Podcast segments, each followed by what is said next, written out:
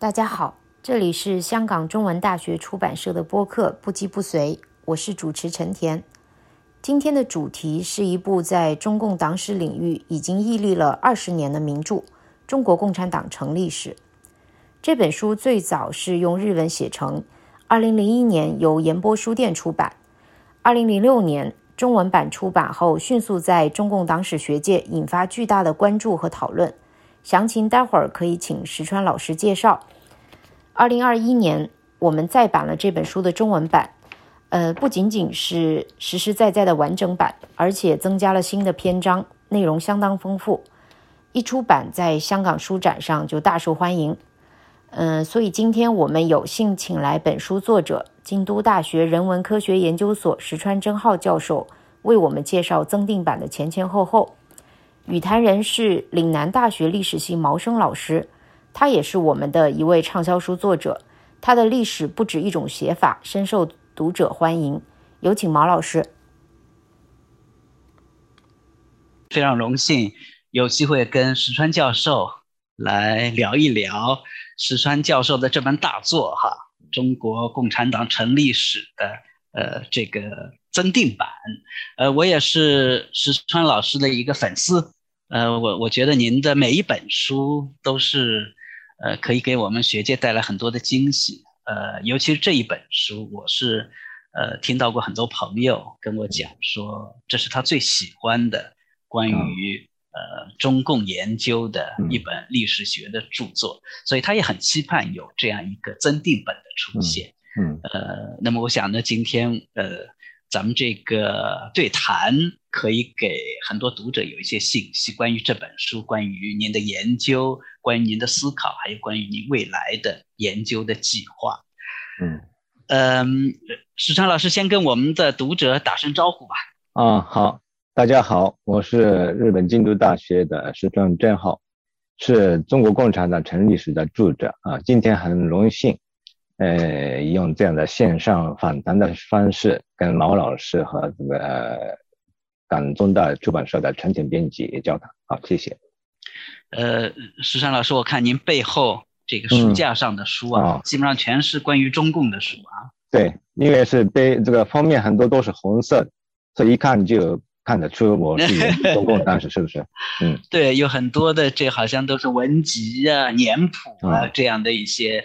呃，研究的必备的书，嗯，呃，您基本上都读过哈这些书。呃，那不是不是这么这么多的书就不能，不能全都读过，就是就是 这个什么，有这么就放的很乱。对，书多是多，但是不是每一本都从头到尾读过的。关键的书都是读过的，重要的书都是读过的。重要的是是读了一部分，读了一部分，必备读了一部分。呃，对对，尤其看到您一个。呃，外国人，然后后面放着大量的关于中共党史的书，对我们来说都觉得呃非常的震撼，也是觉得特别有意思的一个事情。还对，还有各种。当然是这个对，放着这么多的中共党史的书，在国内日本国内是很少见。但是对日本一般研究中国历史的学者呢，办公室里放的书一都是。都是这么多，我不是我特别多。哎，呃，石张老师，呃，首先还得祝贺一下哈，您是获得了第二十五届司马辽太郎奖。呃，这个奖呢，我们是对中国读者来说呢不是很熟悉。嗯嗯。可不可以请您简单的介绍一下这个奖，还有您为什么嗯嗯嗯获这个奖？好，这个呃司马辽太郎奖，我其实我也是。怎么？过去没没有多大注意过，因为这个司马奖是主要是怎么以历史小说或者文学作品做对象的一个一个文学奖。嗯，当然是最近几年就开始对这些像我的《中国共产党一百年》是这样的，呃，所谓的历史作品、历史研究著作也就就开始发奖。但是，呃，一般是过去是以历史小说、文学作品为对象的奖，嗯，当然是没有其他的那个什么芥川奖啊那些这个文学奖没有没有那么名气的，那也是很重要的一个奖。那是不是意味着，呃，在日本的学界认为历史跟文学之间呃，其实是相通的，不见得是那么严格的有那个分野。是是是，所以所谓的这个历史的怎么呃记录书或者记录作品，也最近成了一个怎么获奖或者受奖的一个对象。嗯嗯，好，呃，史川老师，咱们就呃回到您这一本大作哈，这个《中国共产党成立史》。嗯，呃，这本书的中文版是二零零六年在中国内地出版。呃，一出来反响就是很大，呃，当然也有很多的争论了。那么，对的，您的书里面增订版里面也谈到过，呃，这本书出来之后的他的命运，他的他的遭遇，可不可以在这儿请您再重复一下？嗯，好，这个这个中国共产党成立史的这个日文版原版是二零零一年，就是中共创立八十周年的时候出版。后来这个中文版呢是经由严广权先生翻译，在二零零六年由北京的中国社会科学出版社出版。虽然中间有过所谓的审查和所谓当时流行的非典的蔓延，因此这个正式的出版一拖再拖，拖到五年后的二零零六年才实现。但其实这里要提一提的是，当时的这个中国。共产党成立史的中文版，实际上没有受到所谓的审查的影响。中文版的绝大部分的内容和原来的日文版是一致的。二零零六年，本书的这个刊行在中国党史界、史学界引起了相当大的反响。其中，尤其令我震惊的是，出版后不久出现的占据《光明日报》整个版面的书评特辑。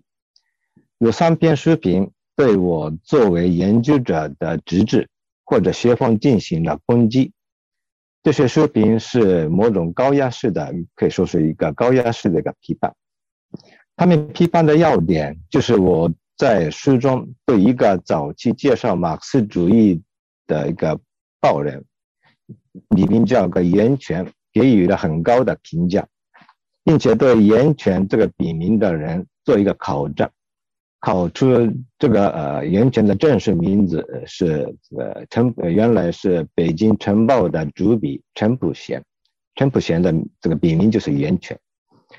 针对这个一个发现，有几位李道昭研究的专家们提出了尖锐的批评，就是说中国已经有人指出袁泉是陈普贤的笔名，而石川呢？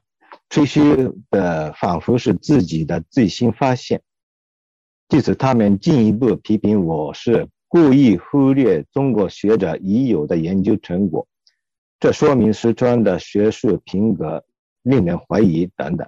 《光明日报》特辑的这个编者暗语也表明了这样的立场。这三篇文章不仅指出石川正好对源泉的。所谓考证是假命题，而且还触及到学术界的学风问题，因而，在一定程度上有有这个现实针对性，很值得当今学者冷静反思。这个所谓的这个源泉的问题呢，呃，他们说的呃有某种道理，因此确实有一位中国的老学者，在一九八七年。在一个内部刊物上发表文章，提及过岩泉的笔名。可是我在日本写成历史的时候呢，对这种内部刊物无法目睹。后来即将出版中文版的时候，才读到那篇文章。本来想补上说明，可是没能实现。这是因为当时由于同出版社沟通不太顺利。我和这个呃译者袁广权先生都未能确认校校样，也没能增补日文版出版后得到的新的材料，就是书稿就仓促问世，就没能实现。可是《光明日报》当初这个文章的批评语调近乎中上重伤，幸亏又有中国学者提出反论，指出基于曲解的人格诽谤。已超出了学术著作评论的范畴，并强调有必要进行冷静的学术性对话。看到这一系列的争论以后呢，我也深切的感觉到，马克思主义的传播史以及中共创立史本身就是很某种怎么呃神圣的课题，很容易刺激中国党史研究者的爱党或者爱国情绪。尽管有这样的一个上纲上线的批评。我心目确实是，呃，有点喜悦，觉得喜悦，特别是这这本书在中国受到了呃，在与日本与在日本完全不同的关注。令我感到更更高兴的是，史学界、党史界的多数专家高度评价本书的这个学术价值，这对我这个长期在在日本研究党史。受冷遇的人来说，是一个一个无法比喻的一个喜悦，就是 OK。那这样的呃，像这呃，您碰到的中国学者，或者说是呃，有些作者在《光明日报》或者呃什么地方呃所发表的这样的呃批评，在日本的学界会有吗？啊，绝对没有。这个在日本学界呢，这个对我这本书的这个内容。本身就不大不大关心，呃，所以这个这个呃几乎没有什么反应，可以这么说，嗯。所以您还是非常高兴有这么人，呃，这么多人关注到您，哪怕是重伤性的批评，也可以呃让您的这个著作获得更多的关注。对，也可以说是起了一个广告的作用。好，多人对感对这本书。有有非议的这本书有感兴趣，对对，所以我们有时候要感谢我们的批评者，甚至于是我们的敌人。嗯，好，呃，石川老师这本书十五年之后在香港中文大学出版了这个增订本，那您主要增订的地方在哪里？这个增订本增订的地方很多，那那就现在就让我详细的讲述一下吧，好吧？好，谢谢。这个北京出版社，北京出版的成立是中文版，很快就售罄，出版社也提出出版第二版，当然我也欣然同意，并开始了做修订的工作。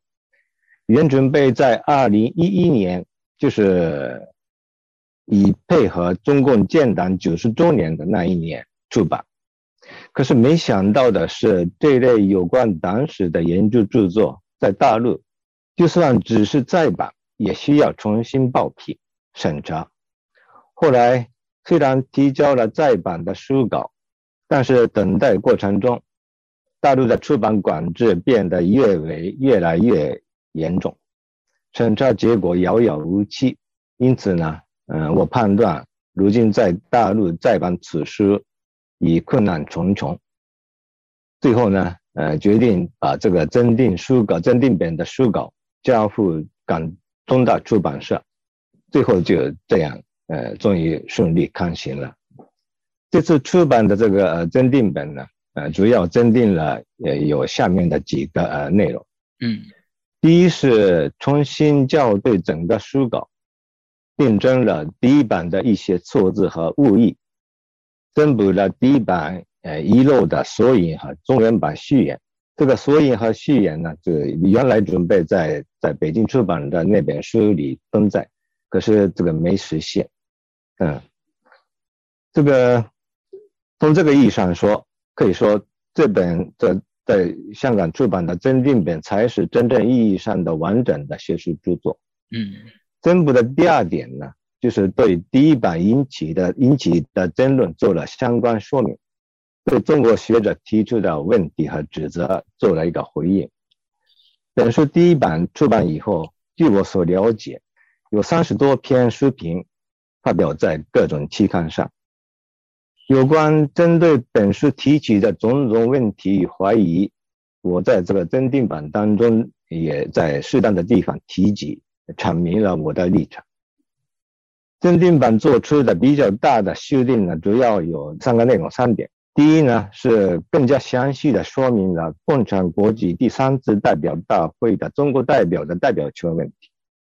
这个长期以来呢，一九二一年召开的共产国际三大是被认为是中共代表正式参加的共产国际代会大会，而这个这个大会的中共代表就是张太雷。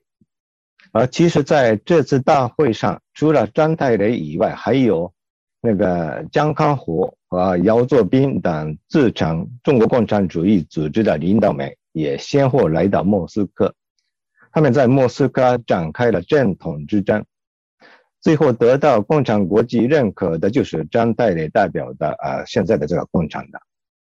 可是张太雷的代表资格不是国内的党组织事先给予的。就是不是陈独秀等人正式派出的代表。对于这个张太雷的资格问题呢，从这本书的第一版已经提出了疑问，我自己做出了这样的一个推论：张太雷是一九二一年初代表自己成立的天津社会主义青年团去俄国。得到了这个正在兴取中国革命家人才的共产国际原东书记处的信任，在一九二一年三月份被任命为暂定的原东书记处中国科的书记，后来被原东书记处点名作为中共代表参加了共产国际大会，而非而不是这个中共国内的中共组织的委任。这个第一版提出的这个呃推论呢？可以说是相当大胆，因为这个极端的讲，这等于说张太雷擅自代表自己的组织到俄国，而得到了共产国际的信任。在某种意义上说，张太雷之为代表有自封之嫌。早在日本版出版后不久，就有些专家对这个推论提出了怀疑，说共产国际不可能那么胡乱。但是后来这个发掘的这个当时的会议记录，确实含有证实这个推论的内容，所以我在增订版根据莫斯科档案馆的资料说明了其中的始末，同时更明确的指出，过去被认为是中共派遣的代表共这个张太雷，其实不是中国国内组织所派遣的代表。而是受叶尔库茨克的共产国际原东书记处的指示和推荐，作为中共代表参加了会议。后来，呃，回国以后得到了这个呃国内共产国共产党组织的这个认可。这个张太雷的代表资格问题呢，呃，在看来好像是一个很细小的、很微细的这个问题，其实不是，他的资格以及他。赴俄国之前的经历问题是直接关系到他提出的报告的可靠性的问题。那个长期以来呢，张太雷的报告是被认为是反映建党过程的重要的原始材料。但是如果他的身份不是国内组织正式认可的，那么我们不能简单的依据他的报告来描述早期党组织的产生过程。这是一个修改的比较大的一个一个地方。嗯，这个增订本对于这个呃争论已久的有关中共一大的出席者的名单呢，也改变了我第一版的内容。这个中共一大的这个出席者名单一直被认为有一共有十三人，十三个人，而大会记录上的这个代表人数呢，呃，只有十二个人。这当中。没有这个被算进去的一个这个人物，这个没有被算进去的人物究竟是谁呢？这我的第一版曾经推测就是呃陈公博，陈公博是呃被没有被算进去的的一个人，但是现在呃这次呃出版的增订本呢，则认为是这个没算进去的代表就是何树红，把何树红派出去。所以可以说是我在第二版这个增订本呢，呃，没有这个呃何世红，呃排在这个代表代表之列。这个呃这个结论呢，是我是根据张国焘的回忆录是呃是是做了这样的一个结论，而且张国焘的这个说法是过去是有过的，但是过去的研究界呢，对张国焘的回忆录一直是有所怀疑。理由理由是很简单，因为是这个张国焘是一个脱党分子，不可不带信任，不可信任这个脱党分子的不负责任的这个捏造。但是呢，我尝试各种重新分析各种资料以后，发现张国焘在一九二零年代末撰写的有关一大的这个演讲记录中，也同样的见解，就是把呃何寿红。呃，从这个中共一大代表直列排出去，就是就是这个张国焘当时还是还是这个党的领导人的时候，就提出了这样的一个见解。所以呢，我对照这个同时代的其他的材料的增订本呢，提出了这个新的说法，就是呃，何寿恒何寿恒不是中共一大的代表。那个另外呢，呃，这个本书的增订版对中共一大的闭幕日期，就是这个假信南湖会议的日期也做了修订。第一版呢，曾经认为是这个闭幕日期是七月三十一号，而这个增订版呢，则认为是闭幕日期是当在八月三日。这个改变也是有一个过程，就是说。呃，这本书的出版的时候提出，呃，这个七月呃三十一日这个闭幕日期呢，是我提出了这个说法的时候，呃，说应该考虑到八月一号南湖发生的暴风雨等气象的因素来考证大大会的日程。这个提出这个见解以后呢，中国学界也也出现了同样的一个这个考证。中国学界也考虑到当时的气象的因素，对此展开了大规模的、很详细的调查，从而得出了更合理的结论，就是八月呃八月三十三日呃在南湖游船上举行的闭幕日的会议。我认同意这个这个大陆新出来的说法，就所以就订正了过去的说法，就提这次提出了八月三日八月三日呃闭幕的这个呃这个说法。这个不过这里，我想再再次强调的是，这个上面我刚才说的这个呃代表名单的问题也好，这个闭幕日的日期也好，这些具体的小问题的考证，并不是中共成立史的研究的这个本质。就是说，虽说都是考证，但是这个研究过程当中，一定要搞清楚的。你要考证这个问题到底有多大的这个重要性，一定要明确。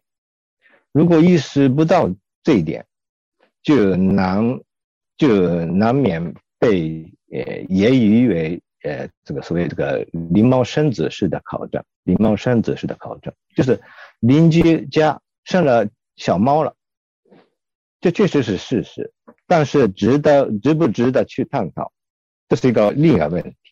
因为这样的这个琐事对整个社会来讲没有多大意义，所以呢，呃，类似的情况也可以适合于这个中共的一大的代表的人数和日期。冷静的思考就会知道，一大代表多一个少一个，或者闭幕日早一天晚一天，对于比如说呃研究呃在在官方研究党史的人或者。管纪念馆、纪念活动的人，或者管展示的那些呃纪念馆的人，他们格外重视一大的时候呢，需要把这些事情弄清楚，人数或怎么呃日期、成员，或许是很重要的问题。可是中国共产党创立这一个事件的历史意义，却不并不因此而有所改变。那么我们。特别是呃，在国外研究呃中共党史的人，不能紧随着邻居数小猫而满足，啊，同时也应该关注邻居为什么要数他们的小猫。再补充一句，正是这个根据这样的思考方式，我在增订本里特别呃增加了一个中章一篇，探讨中共一大的这个呃中共一大后来。如何被纪念或者如何被庆祝？或者相关资料又是什么样形成？我写了这个呃真真真呃真写的也终章。具体讲，在我这本书的这个终章《永远的小聚会议》，探讨了1949年以后留在中国大陆的四名中共一大的呃出席者，就是董必武、李达、包惠僧啊、刘仁静，他们如何记忆这个一大这个小小聚会的闭幕开幕日。嗯，有哪些回忆？而且呢，这个回忆是有哪些变迁？做了一个一个呃呃比较详细的考证，就是做了这样的考证呢，呃，原因呃理由动机就是就是像我刚才所说的那样啊，呃，为我为什么呃中国共产党的这个呃一代的出席者要必须回忆这些？回想的那个日期，嗯嗯，好，谢谢谢谢石川教授这个详细的介绍哈，看来这个增订的地方，嗯呃有很多啊，呃，所以呢这本书在一定意义上差不多是一本新书了，啊，也可以这么说，但是呢，基本内容应该要看重外来的因素和内来那内在的因素要呃总和的考证，这是过去的这个主张。嗯呃，现在真定本也保留着这个基本观点。呃，石川教授是呃很受学界的推崇，其中一个方面就是您的考证功夫，大家都认为这个您这个考证的功夫是一流的。我们中国学者自己都很难对于史实的考定能够达到您这样的一个程度，所以我们是非常的佩服。当然，我在读这本书的时候，我觉得还有一点很重要的就是说。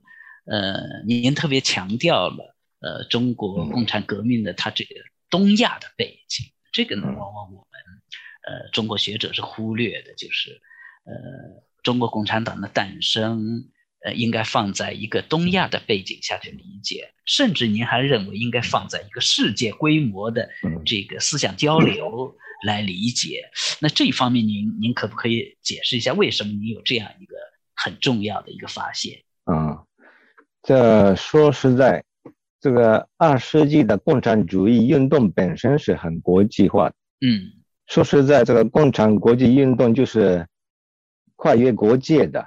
呃，他们的主义包含着着那种超越民族主义的一个一个崇高的理想。嗯，但是我们呢，一般传统的讲法，也就是说，十月革命一声炮响，对吧？对，强调的这个所谓的国际背景的话。也就是苏联背景，是吧？那您是要特别强调要放在东亚的背景，这个是很重要的一个视角。是的，是的，对。这个，比如拿当时中国知识分子呃接受马克思主义的过程嘛，这个当时这个呃国内几乎没有呃有个马克思主义的呃解说书。嗯，那么当时的先进知识分子想了解马克思主义怎么办？国内没有书，那么理所当然的要借读外文的呃著作，做通过比如说，所以这个通过日语或者英语吸收西方的新思潮，不是这个一九二零年代开始，而早在清末就开始有，尤其是起重要作用的是这个日文的著作，所以呢，而且当时呃。可以说，东亚、那日本、朝鲜、呃，中国所成立的那种以汉语或者汉字为媒介的一种思想的共享体制，就在清末以来就已经有有已经成立。是是。所以那个呃，如果我们当当时的人替他们的这个立场所想象，就我们发现这个呃，如果要想。理解西方的这个，特别是像马克思主义那样的一个比较难懂的思想呢，嗯，不得不借用这个日本的著作，嗯，这是这是不是那个五四时期开始？呃，早在清末的时候开始有，但是比如说起呃这些呃典型的作用的就是梁启超啊，他们的时代就开始形成一个东亚共同的一种呃知识体系的一个。一个圈子啊，也可以这么说啊。嗯，石川老师，这个呃，像我们这些中国人啊，从小接受的教育就是说，中国共产党在一九二一年的成立，呃，是一个必然的结果。呃，是按照毛泽东的说法，就是说是各条路都走不通之后的一个变际。嗯，呃，好，呃，是，而且呢，是国内的无产阶级发展壮大之后，呃，必然会呃形成的呃这样的一个结果。但是您这本书是强调了这个天时地利人和，就好像是各种因素碰在一起，哎，恰好就。造成了这样一个一九二一年中共成立的这么一个效果，这是很有新意的。呃，那么我我就要请教您，这个天时地利人和究竟讲什么？咱们先先请您介绍一下什么叫做天时。嗯嗯，那先谈谈天时指的是什么？天时，所谓的天时，一个就是那个十俄国十月革命爆发，它引发这个冲击。十月革命爆发的这个信息在东亚。特别是在日本引起了社会主义的第二次热潮。嗯，日本的社会主义运动呢，在东亚起步早，但是在一九一零年的这个大逆事件发生以来，嗯，一直受到这个镇压，国内很难出有关很难出版有关社会主义的书。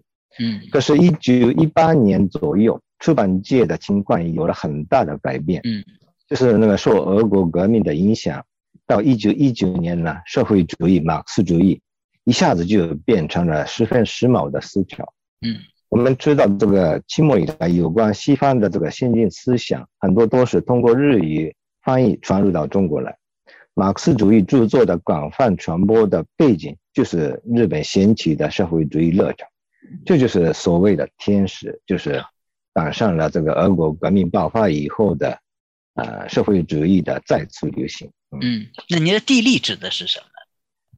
所谓的这个地利呢，是这很可以可能可能很容易理解，就是指的就是地理因素。中国与苏俄陆地相接，嗯，从苏俄派来的秘密特使啊，什么呃，革命共产国际的密使啊，可以更加自由的在中国活动。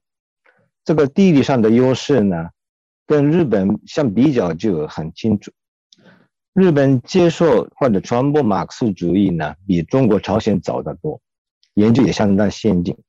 可是后来始终没有相应的革命运动发展，原因当然是很多，其中不可忽视的是日本的警察组织对于这种，呃，在日本活动的社会主义人士的监视或者控制的严厉。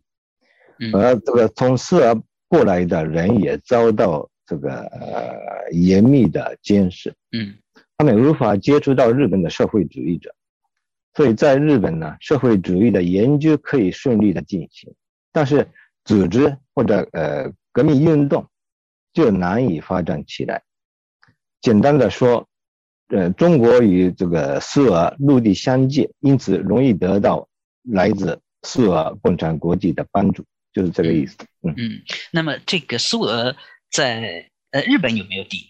从您您提到他那么早就开始接触这个啊，这方面在日本呃接触这个马克思主义比较早，这和我估计我认为是和没地理没有什么多大的多大的关系吧。嗯嗯，呃，那么他接触这么早原因是什么？这么早，嗯是。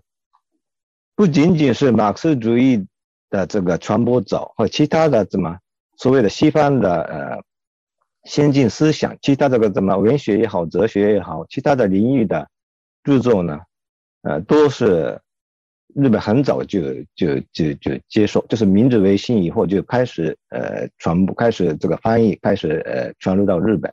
嗯嗯，那换句话说，就是说日本它西化比较早。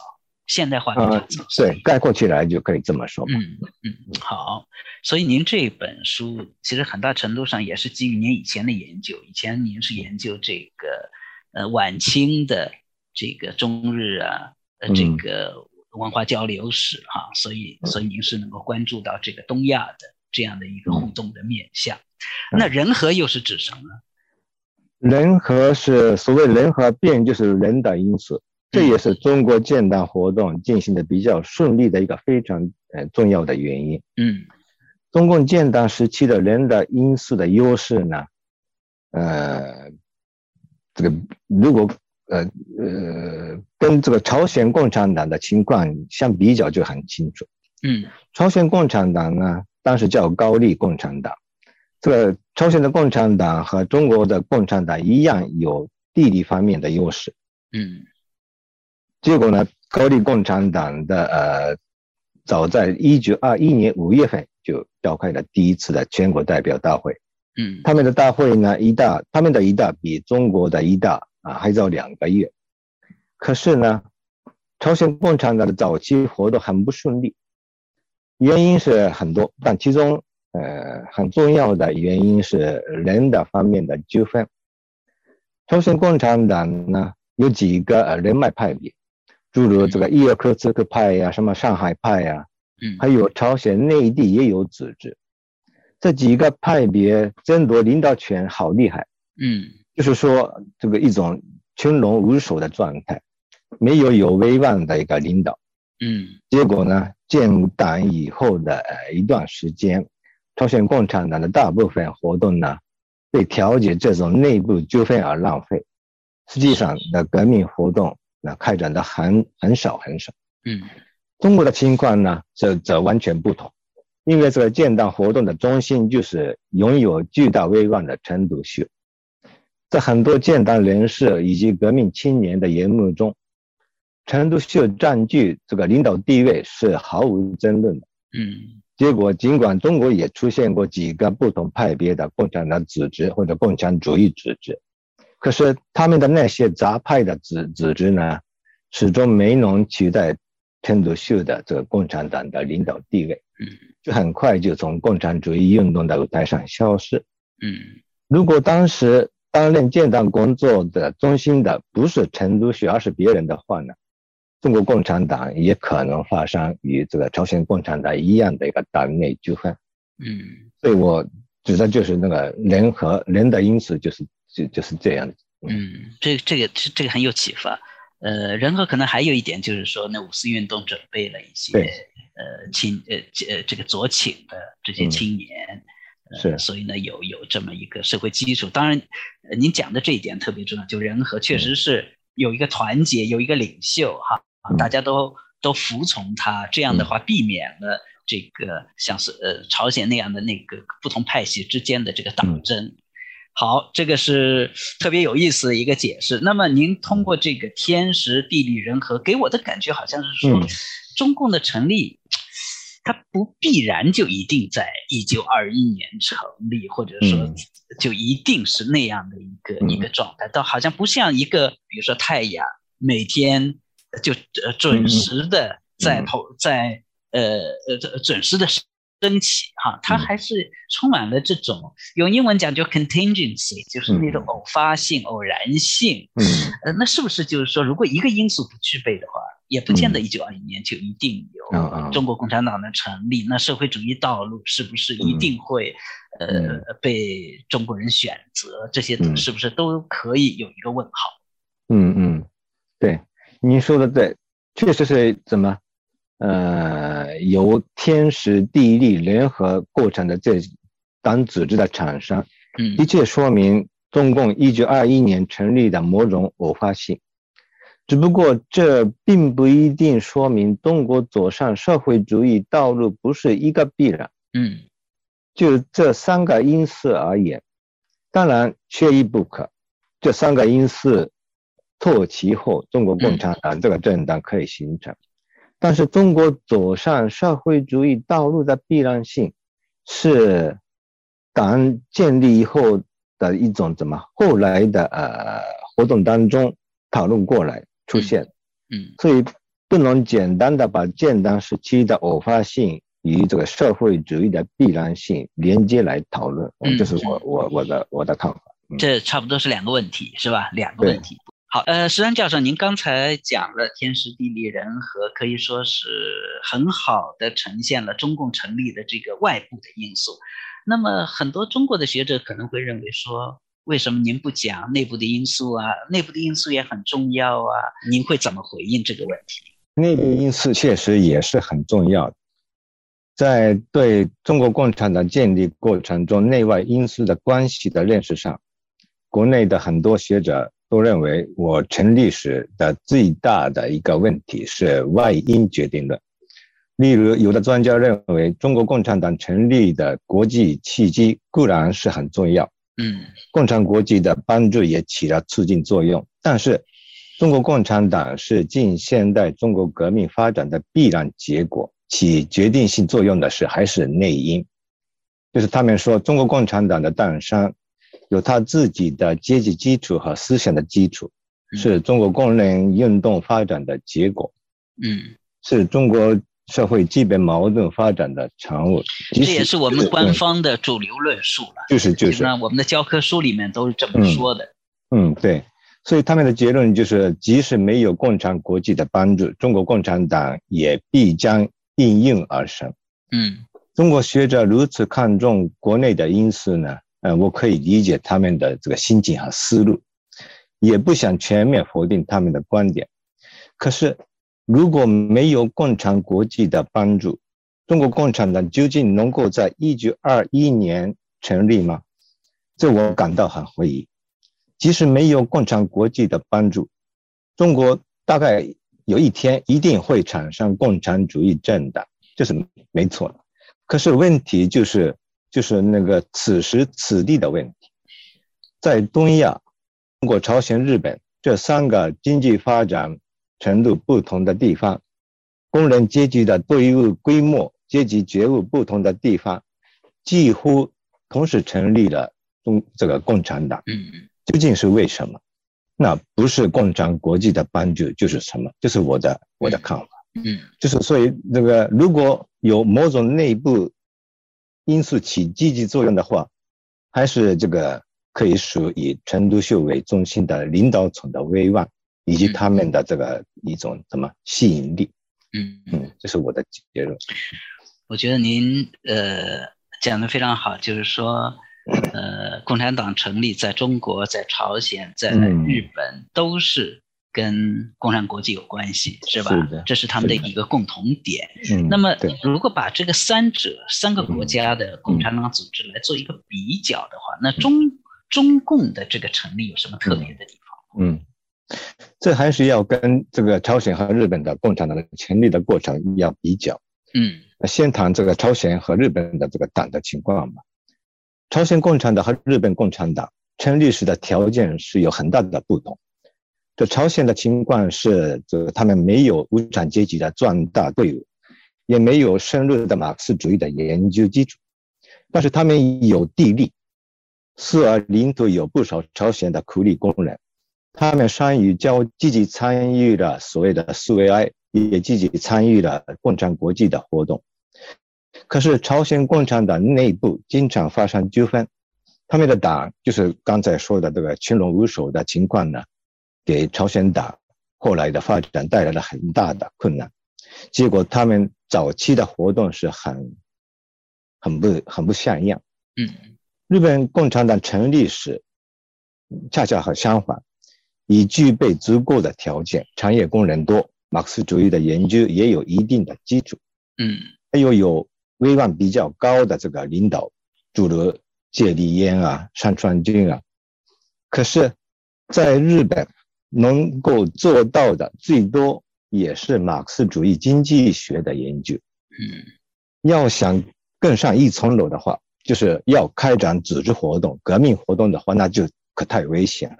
嗯，日本的治安警察管制的很严格，结果党成立是成立了，可后来自己宣布结党，就是取消了共产党。以后，日本的共产党在战前一直受到很严厉的镇压，始终起不了什么积极的作用。嗯，与这两个没起色的共产党比较呢，中国共产党虽然没有日本那样的雄厚的阶级基础，也没有日本那样的马克思主义的研究，但是组织团结，又有共产国际的帮助，二共的帮助。简单几年就能成为左右国内政局的一大政治势力了。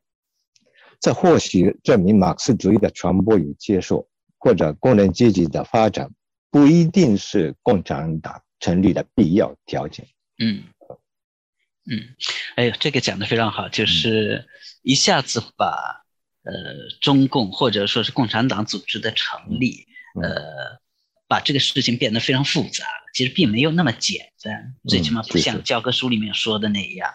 呃，按照马列主义的理论，呃，这个党自然而然的就会产生。其实是有很多这个外部的因素和内部的因素交叉在一起。嗯，呃，否则的话，为什么呃，共产党在朝鲜、在日本、在中国都走走上了不同的道路啊？嗯，所以还得考虑到各国具体的因素。这个呢，是我们呃之前共产党的研究史谈的很少。呃，所以这这您这本书是给给我们很大的启示，嗯，不过我们中国学者呢，一般把您这本书呢看成是一个外国学者研究中国史的这么一个成果，嗯，那么外国学者呢，您是日本学者，那还有呃其他的，比如说英文学界的学者哈，有名的，比如说德里克呀，嗯，呃方德万啊，他们都研究过。对，呃，中国共产党的这个成立史，嗯，比如说那个德里克有一本书叫《The Origins of Chinese Communism》，对，呃，方德万呢那本书叫《From Friend to Comrade》，哎，您都都都读过，对，那您您您，那您谈谈看，您这本书和他们俩比有有什么独到之处？好，这两位先生他们俩的著作呢，都是可以说是高水平的学术著作，嗯。但与我的研究方法有很大的不同。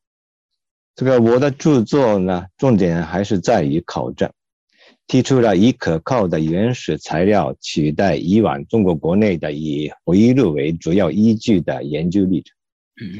相比之下呢，这两位的这个著作对于建党的细节或者史实的考证没有太大的兴趣。嗯，主要是在中国国内的考证研究的基础上。提出了这个围绕建党活动的不同解释，例如这个德里克先生的这本书，呃，着重探讨的是无政府主义思潮的巨大影响。嗯，过去那个中国国内的学界对无政府主义在建党过程中的这个作用，呃，重视的不够。嗯，这个呃，弥补了这个不足的就是这个德里克先生的这本书。是，而那个。康德万教授的，呃，这本书是通过探讨五四时期青年的各种人际关系的发展和转变，嗯，来分析早期共产党的特色。这两位先生的书虽然不能说对这个简单的呃细节问题没有兴趣，不能说没有兴趣，嗯，确实也有过初步的呃考证，嗯，但是重点还是在于这个。解释以及提出有有有他有他们特色的一个蓝图，嗯，因此呢，呃，因为是理论在先，嗯，呃，结果呢，没有没能对中国的党史界给予了大的大的冲击啊，就是他们的感想是，哦，外国学者提出了这样的一个见解，这这样的一个解释啊，是有意思，就是就是反应是。还是停留在这个程度。嗯嗯嗯，呃，比那两本书我也读过，比较您这本书的话，您这本书要厚多了啊，这个 差不多是两倍 两倍的这个分量。嗯呃，有有很多的细节，您您显然也是一个。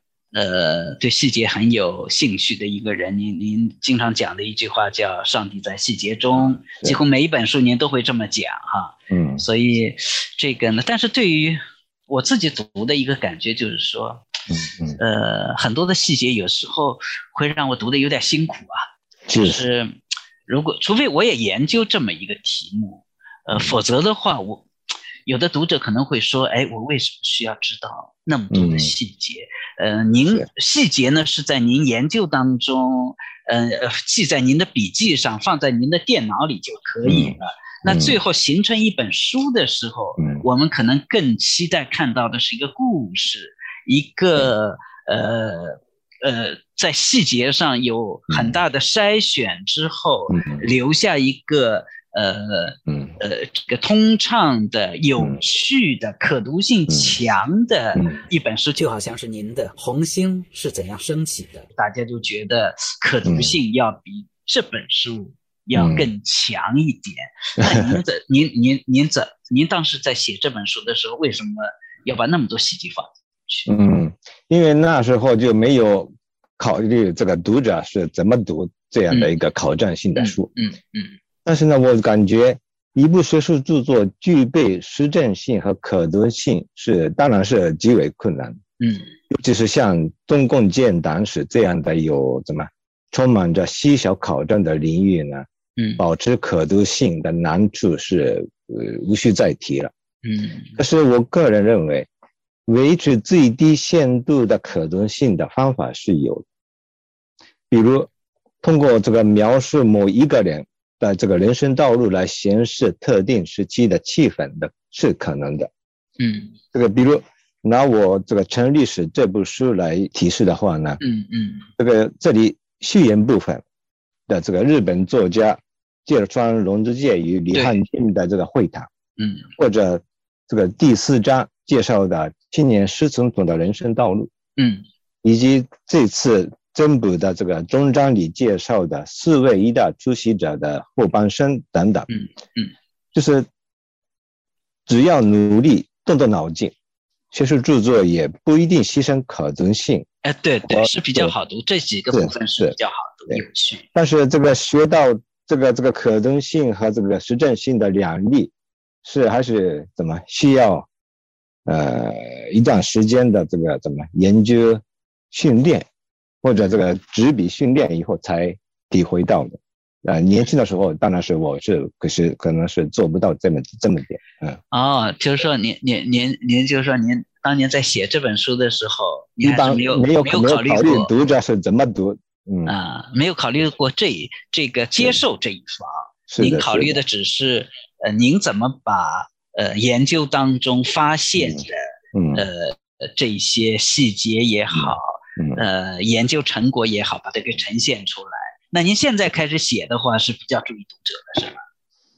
嗯，现在开始写，如果是如果开始现在重新写写这个中共全历史的话呢，可能是这个什么写法制弊的着着眼点也可能可能可能稍微不一样，可能稍微不一样。嗯，对。不过呢，即使是这样的话，学界其实还有一个争论，就是说。写的太好读的书，大家就就觉得不够学术啊。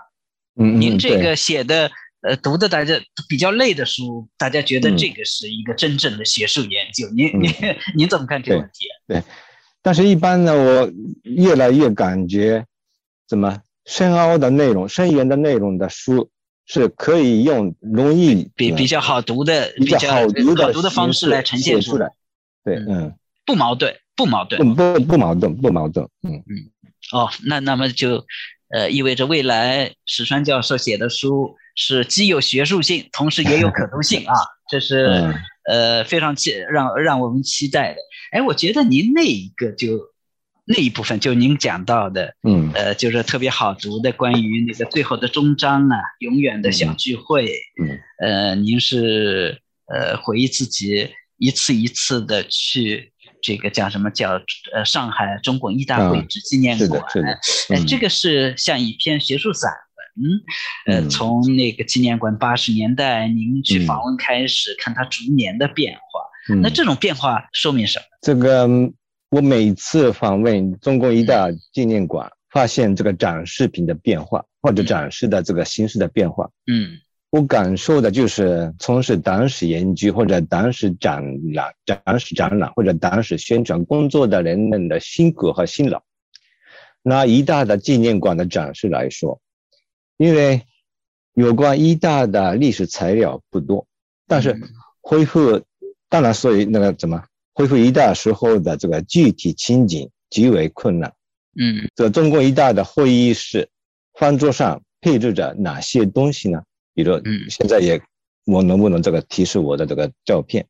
嗯嗯，好，你你你让我展展示一下。好，这是都图文并茂哈，非常好。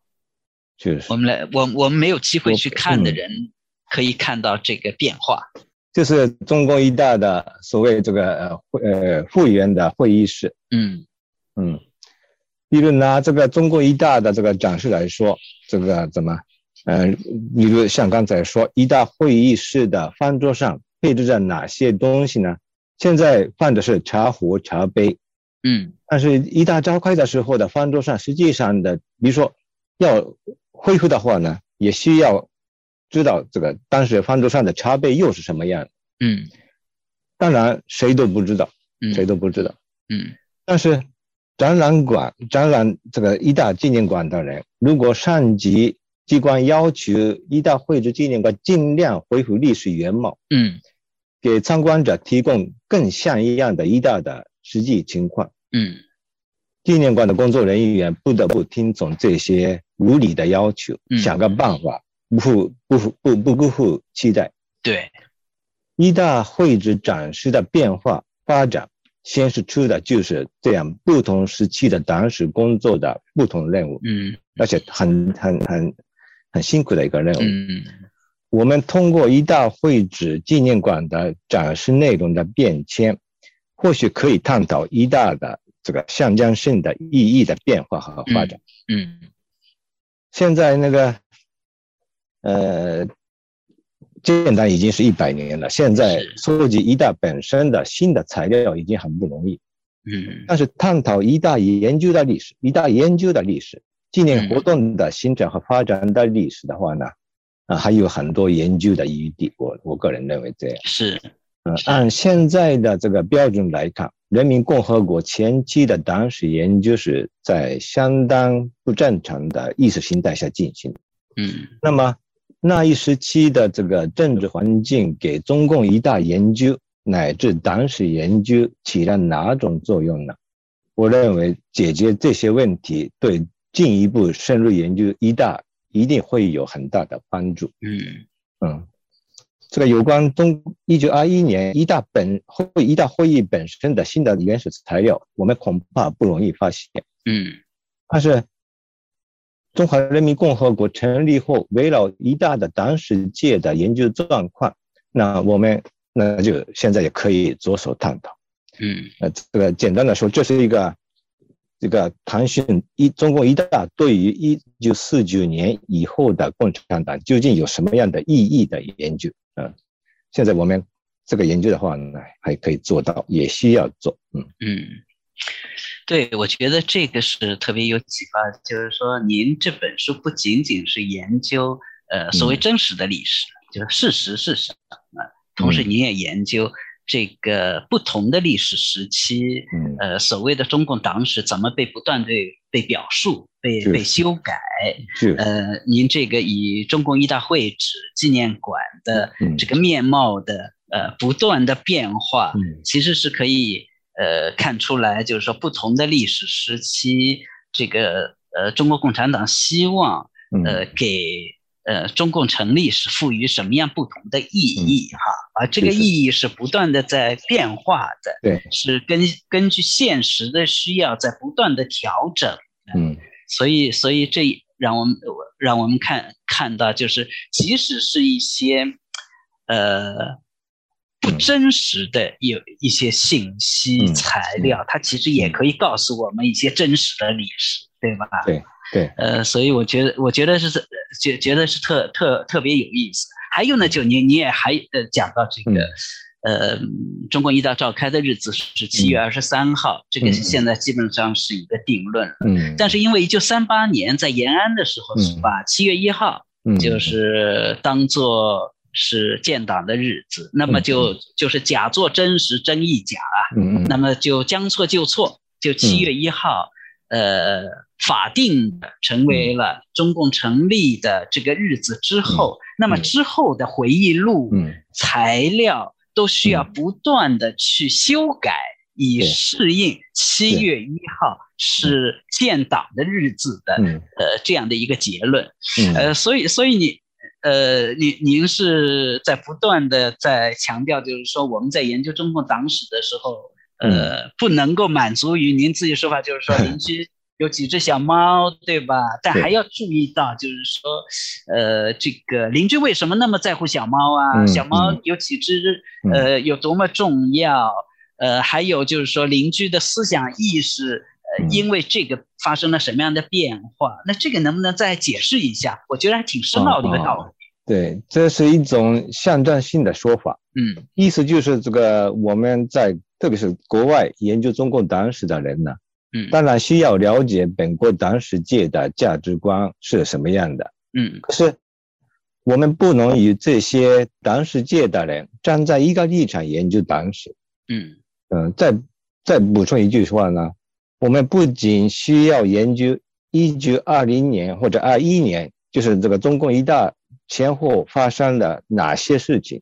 嗯，这些事情的这个经过是什么样的？当然是我们需要这个研究这样的这个领域的题目，而且需要注意后来的相关研究是怎么样进行。嗯，这个后来的研究怎么样进行？那就最好还是像我们这样的一个怎么呃，当世界以外的人或者国外的人，能冷静的。去观察，做做评论，呃，做研究，嗯。嗯，就是意思就是这样，可以跳出，呃，这个中国的这个学术环境，其实有时候会有新的视角、新的启发，嗯。另外呢，就是我们中国学者在做研究的时候，比如说收集到一些，呃，官方的有一些档案的、回忆录啊，我们就会把它当做材料来。用，那么您这本书告诉我们的是，就是说这些不能简单的当成材料，而应该把它当成文本。嗯，就是说所谓的文本跟材料之间的区别，就是说文本是被建构出来的，或者是被被生产出来的。我们要看到这个文本生产的它的背景、它的机制。呃，要问一个问题，就是说这些材料。是怎么样被生产出来的？我们在用的时候一定要有这样的反思，而不是，嗯，拿到了什么真实的历史材料，我们拿过来用就是啊。这个我觉得是这本书对，呃，对我有特别有启发的一个地方。呃，这个呃，石川老师，现在您下一本书，我听说是您也跟我讲过，说是在研究中共党史资料的形成。嗯嗯。呃，那么我想，我们基本上从这本书已经感觉到您想要做的是什么了，就是，呃，无论是这个一大会址的这个历年的变化和，呃，一大召开的日子有关的这些资料是如何被生产出来的，呃，都是在。呃，告诉我们这个题目是非常的重要。那您，那那您，呃，您能不能给我们介绍一下这个研究？您想要达到什么样的效果？嗯，是现在，嗯，比如在，呃，在我们的研究所里，就是金大啊人文科学研究所，我组织的个研究班、研究会的一个题目是这个围绕这些，呃，中国近现代史有关的这个历史材料是怎么形成这样的一个课题。嗯嗯，这个。通过中共一大的考证研究呢，我切身感觉到所谓党史研究的难处、困难是多层的。其中，党史资料的形成和这个编辑，包藏着很大的问题。是，就是就一大中共一大的相关资料而言，就是刚才呃有可能提到的那个所谓陈塘秋的这个回忆的篡改问题，嗯，就是这个一个典型的例子，嗯。当然，考证是无疑是很重要的，嗯，但是考证研究所依据的资料有问题的话，那在这种不可靠的资料上建立起的考证研究就是没有多大意义，就像这个沙上如格一样脆弱。嗯，现在我们不能期待按现在的这个情况呢，我们不能期待中共的历史部门、党史部门或者档案馆替我们变出。可靠的，呃，资料集，就是他们有不同的目的，他们编资料有对，是他们的编资料是，对，是为了服，为了呃，向这个政府服务，嗯嗯，不是为了我们也搞历史研究的，对。那么这个重新恢复历史原貌，呃，恢呃过去的这个呢，呃，历史资料产生的过程弄清楚，这样的工作呢，只好我们自己来做。是，当然我们知道这种工作是很不容易的。嗯，我们手边没有像这个中国中央档案馆那样的丰富的材料、原始材料，但是人家不做，那就只好我们自己来做。也当然不能期待别人做，那就只好我们自己做，尽量呃最大限度的这个怎么啊发挥呃我们呃就在国外的优势来恢复历史的怎么呃原来的呃资料的产生过程以及后来的编撰情况呢呃我个人认为还是。在国外研究有这样的一个余地。嗯，史山老师，您认为作为一个外国人研究中国史，是优势多呢，还是劣势？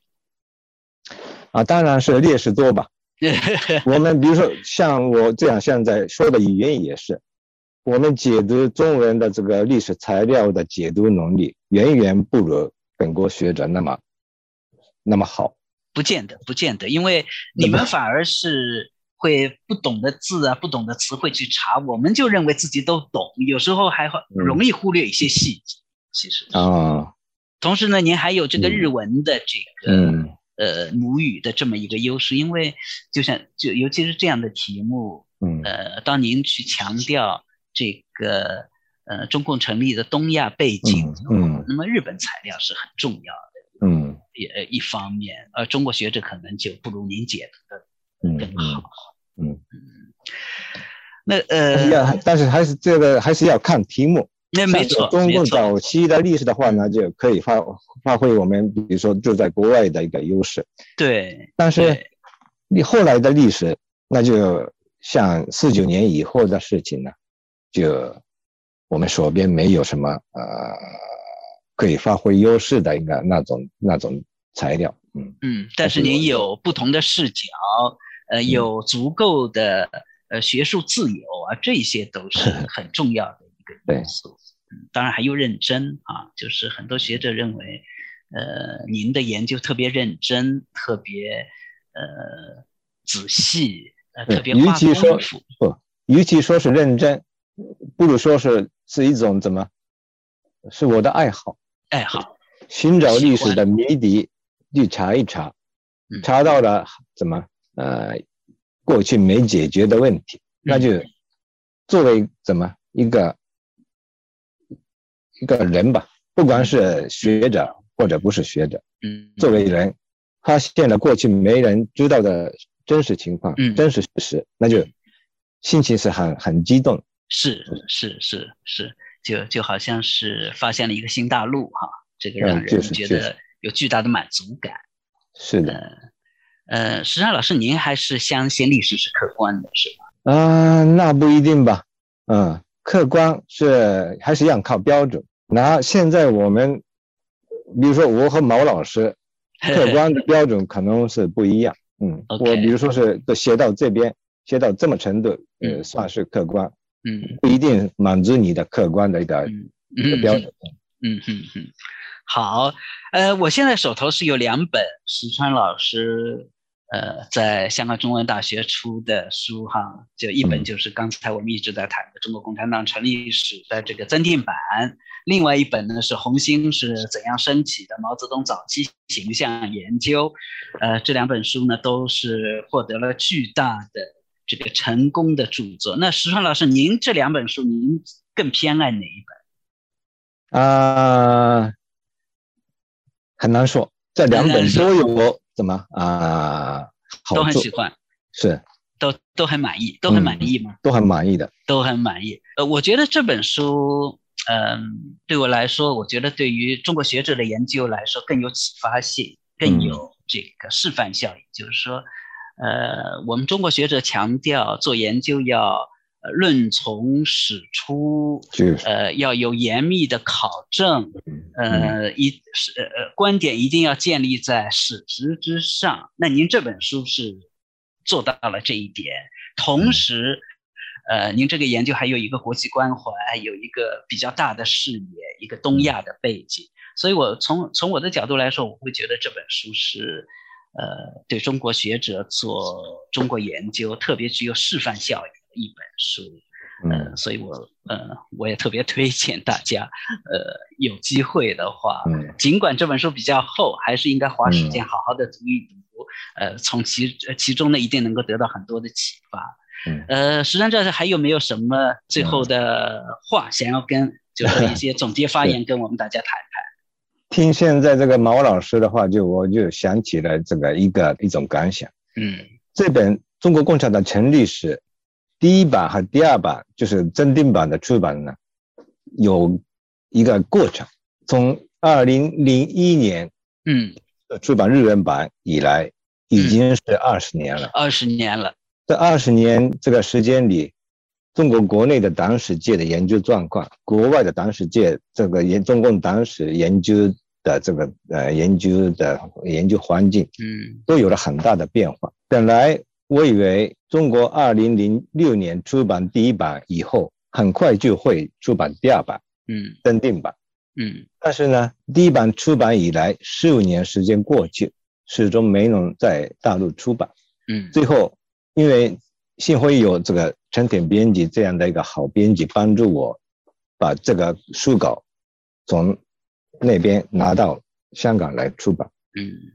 如果没有他这样的一个怎么。优秀的呃理解也是很有眼光的这个编辑的话呢，如果没有像他那样的一个编辑的话，这本书再过几年也不会再出。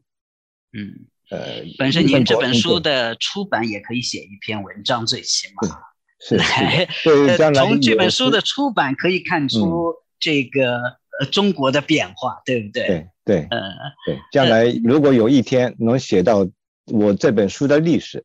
OK，那就就再好没有。对对对，那石上老师像读中国共产党成立史，可以帮助我们更好的了解今天的中国共产党。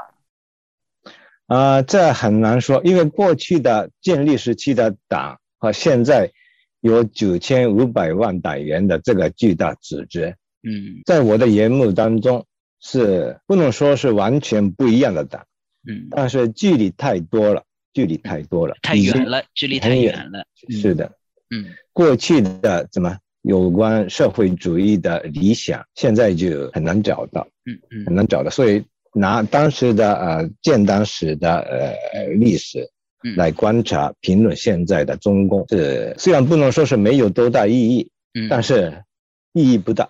嗯，那我们为什么要读您这本书？这本书呢，想恢复历史原貌的人，过去是怎么一回事？嗯，所以如果想知道的呢，可以读这个中共成立史，但是现代中国的理解没有多大的用处。但但是对于历史有兴趣的人，这本书是特别有意思，也是必读的一本书。好，谢谢呃石川教授精彩的这个回答，我们都呃学到很多。呃，我们也期待着您下一本书啊，下一本书我想是基有扎实的。呃，学术考证，同时也会非常的好读，我们也特别的期待。啊，好，谢谢，我也追求有可得性的考证性著作。谢谢。